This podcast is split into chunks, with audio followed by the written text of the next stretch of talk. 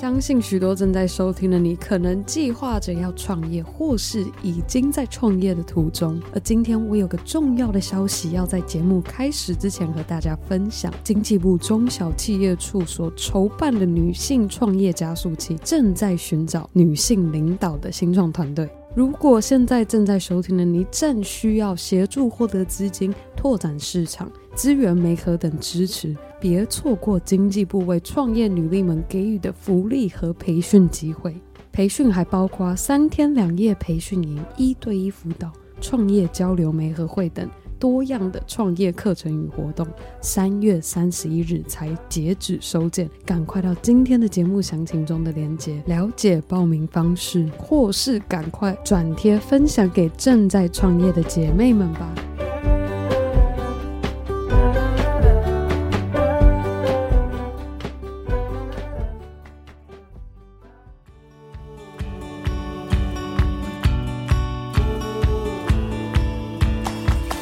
早安，Happy Monday！欢迎收听女力新生 Girl Power Talks 的 Power Monday，每周一早上五点的节目单元。而我希望正在收听的你和我一样度过了一个美好的周末，准备好和我一起 Power Up，迎接着新的一周。今天的 Power Monday 要来延续我们上周的内容。那上一集我也和大家聊到，为什么收到他人的请求或要求时，我们应该要优先考虑为什么应该要拒绝，而不是优先考虑为什么要答应对方？那如果你也认同我这个看法，我接下来就要和你分享我自己在拒绝他人时有什么样的策略和方法。那么，首先，第一，当对方提出要求、需求、请求时，我们可以先选择延迟给予答复。这个策略非常的有效，这可以避免像我过去是个好好小姐，对方提出什么需求我都好好好。你一旦答应了，那个责任就背在身上，你就没有办法把它推掉。当然已经答应了，还是可以推掉，但是就是会让对方有个很不负责任的感觉。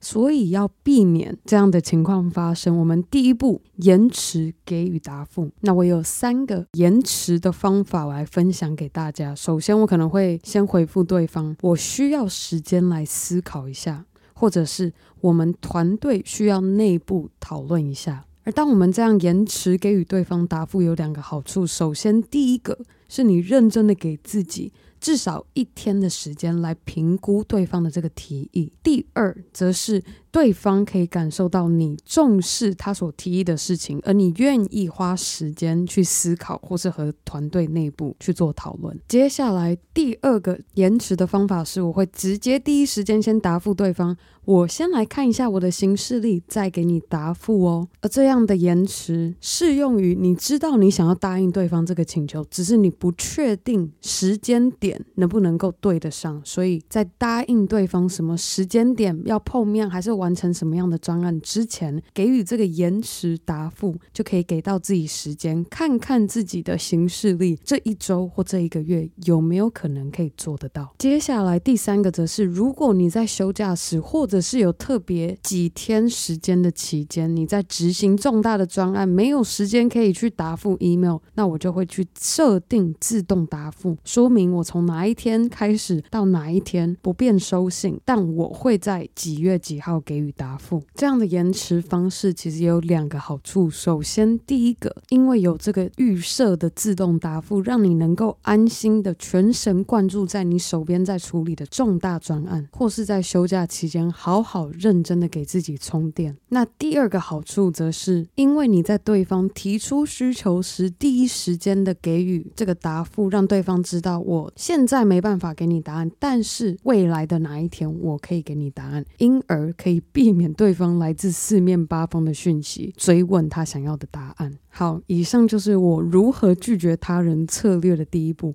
接着，第二步就是思考过后确认我们需要去拒绝，但是挑选拒绝的方式也非常的重要。首先，我们要评估事情的重要性，来决定给予答案的方式。这就好像你认真想要跟你的另一半提分手，我们不可能只用一个 Line 讯息说我要跟你分手吧。这真的非常的不 OK，千万不要这样做。好，我再举另外一个例子，好比有公司想要邀请你加入他们的团队，或是主管交办新任务，还是厂商特技专案的合作邀约等。那我刚刚举的这三个例子，我自己都会把它归类在非常重要，因此我会选择至少要用通话的方式给予答复。那当我们确认不是单纯以文字、email 讯息给予答复，而是通话后挑选我们通话的环境也非常的重要。我自己过去的经历所学到的教训告诉我，务必务必要给自己一个不会分心的环境。那我之前犯的错误就是，我想要极致的利用一天的那二十四个小时，所以我当时就决定在行程与行程之间搭捷运的过程中来。答复接这一通重要的电话，而我也高估了我的注意力。当时整个捷运上的环境令我非常的分心，而往往当我们分心时跟对方通话，对方第一时间听起来就会感觉很没有诚意。这就有点像是当你在和另一半讲电话，他可能在边打电动的时候被你听出来，你应该也会觉得他根本没有诚意想要跟你讲这通电话。好，所以我们挑选答复的方式与环境是我们策略的第二步。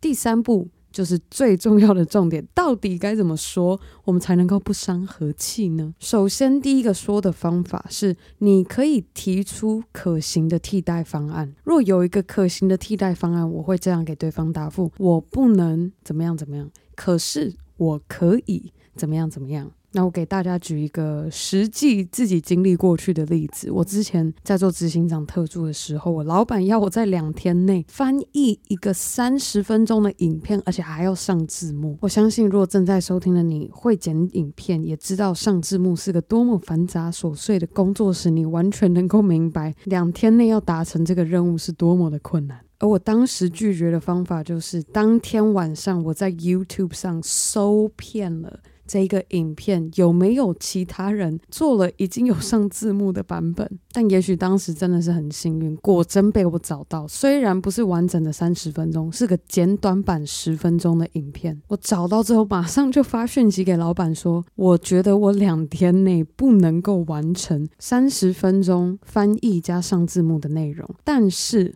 我找到了这一个简短版十分钟的影片，重点都在，而且还有双语字幕，我们是否可以代替来做使用？而这个提议，老板马上就答应，OK，我们就这么做吧。当时的我这么做，不仅帮自己免去了一个可能会烧破脑袋的任务，但同时还是达成了老板的需求。那在与厂商或客户应对的情况下，我相信大家可能也很熟悉这样的答复。经过团队的讨论和评估后，我们最终决定这一次不能够合作这个专案，但是我们可以保持联系，未来如果有相关的需求，便第一时间与您联系哦。这一个也是一个非常的典型，找出一个替代方案的答复，只是这个替代方案是预留在未来可能会发生的机会上。那第二个方式则是，如果我们没有替代方案，但是这件事情还是必须要做的话，我们就让提出需求的那一方来选择待办事项的优先顺序。譬如说，老板在前一周才交办了一个任务，结果执行过程中突然来了一个新的需求，这时你就可以和老板沟通说：“我可以优先处理这个新的任务，可是同时间我需要先暂停且延后现在手上的任务哦。”这么一来，同同样可以避免自己脑袋被烧坏，还能够与主管和同事之间建立好自己的原则。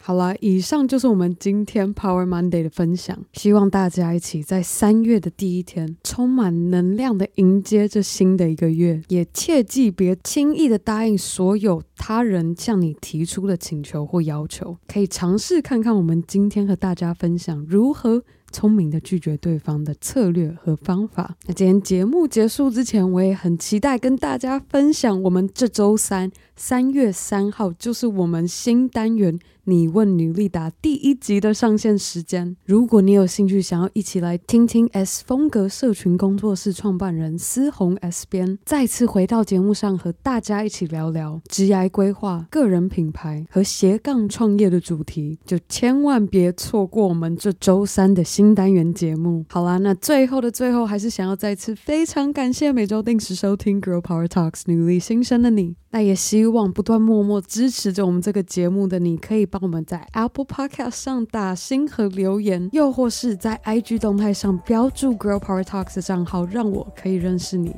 而更好的，还可以和你的好姐妹们一起分享女力精神。好啦，那我们这周三你问女力答见喽，